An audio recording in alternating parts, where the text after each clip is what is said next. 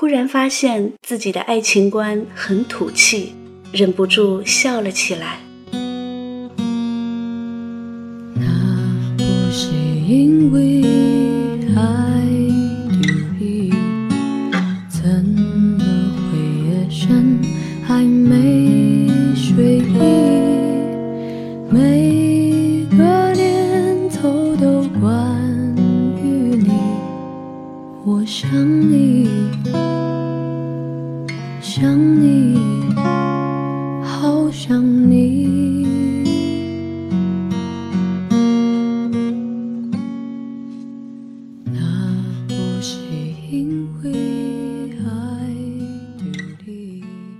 爱一个人，就是在冰箱里为他留一个苹果，并且等他归来。爱一个人，就是在寒冷的夜里，不断的在他的杯子里斟上刚沸的热水。爱一个人，就是喜欢两人一起收进桌上的残肴，并且听他在水槽里刷碗的音乐，事后再偷偷的把他不曾洗干净的地方再重洗一遍。爱一个人，就有权利霸道的说：“不要穿那件衣服，难看死了，穿这件，这是我新给你买的。”爱一个人，就是一本正经的催他去工作，却又忍不住躲在他身后，想捣几次小小的蛋。爱一个人，就是在拨通电话时，忽然不知道要说什么，才知道原来只是想听听那熟悉的声音，原来真正想拨通的，只是自己心底的那一根弦。爱一个人，就是把他的信藏在皮包里，一日拿出来看几回，哭几回，痴想几回。爱一个人，就是在他迟归时，想上一千种坏可能，在想象中经历万般劫难，发誓等他回来要好好罚他，一旦见面却又什么都忘了。爱一个人，就是在众人暗骂“讨厌谁在咳嗽”，你却急道：“哎，他这人啊，就是记性坏。我该买一瓶川贝枇杷膏放在他背包里的。”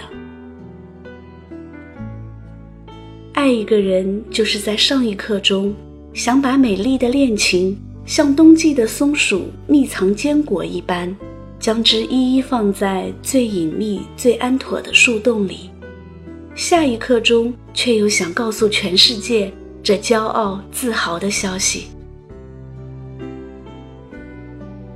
爱一个人，就是在他的头衔、地位、学历、经历、善行、劣迹之外，看出真正的他不过是个孩子，好孩子或者坏孩子，所以疼了他。也因此。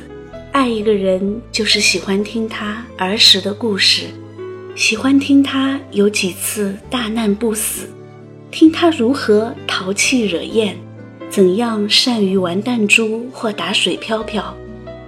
爱一个人，就是忍不住替他记住了许多往事。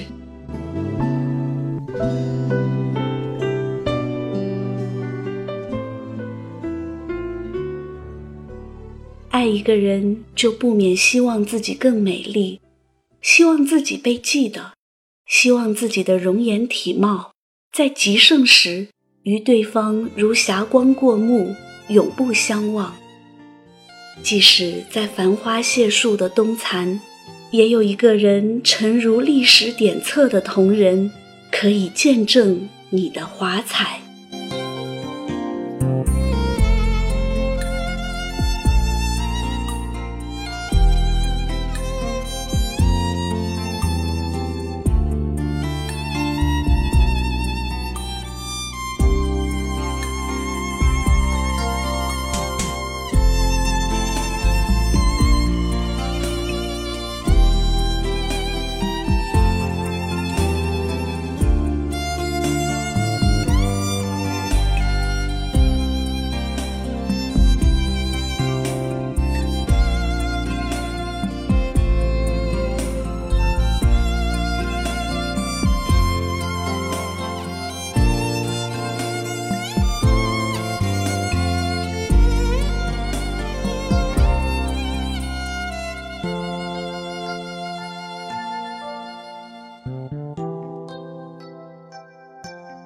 爱一个人总会不厌其烦的问些或回答些傻问题，例如：“如果我老了，你还会爱我吗？”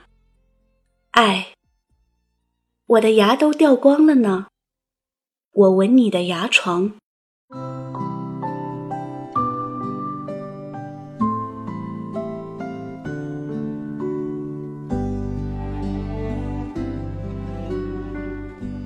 爱一个人，便忍不住迷上那首《白发吟》。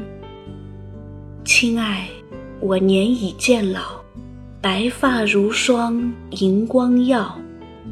唯你永是我爱人，永远美丽又温柔。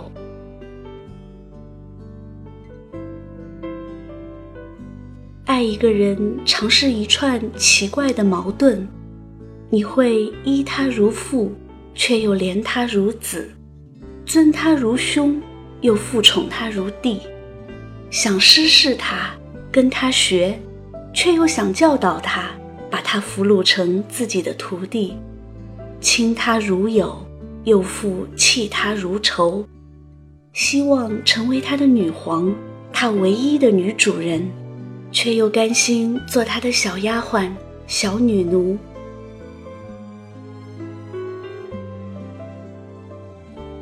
爱一个人会使自己变得俗气，你不断的想，晚餐该吃牛舌好呢，还是猪舌？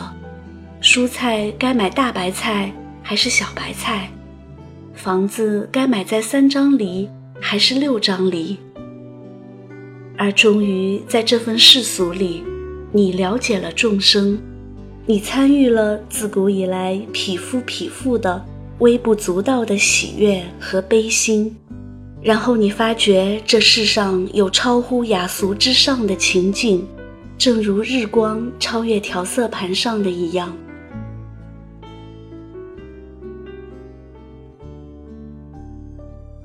爱一个人，便是小别时带走他的吻痕，如同一幅画带着鉴赏者的朱印。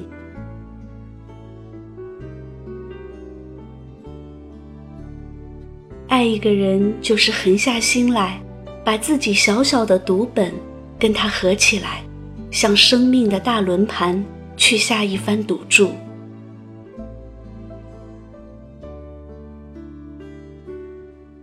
爱一个人，就是让那个人的名字在临终之际，成为你双唇间最后的音乐。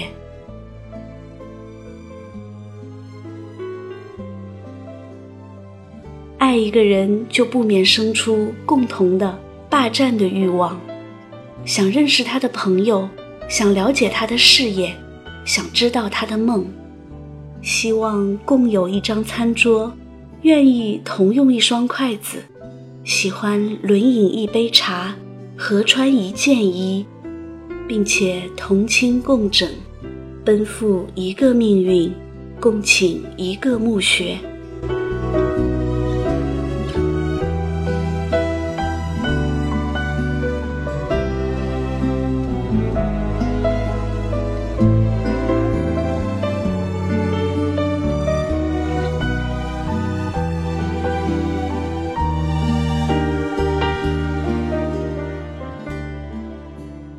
也许还有更多更多可以说的，正如此刻，爱情对我的意义是终夜守在一盏灯旁，听车声退潮再复涨潮，看淡紫的天光愈来愈明亮，凝视两人共同凝视过的长窗外的水波，在矛盾的凄凉和欢喜里。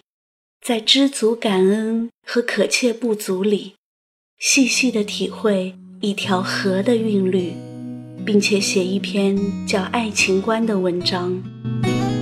爱是折磨人的东西，却又舍不得这样放弃，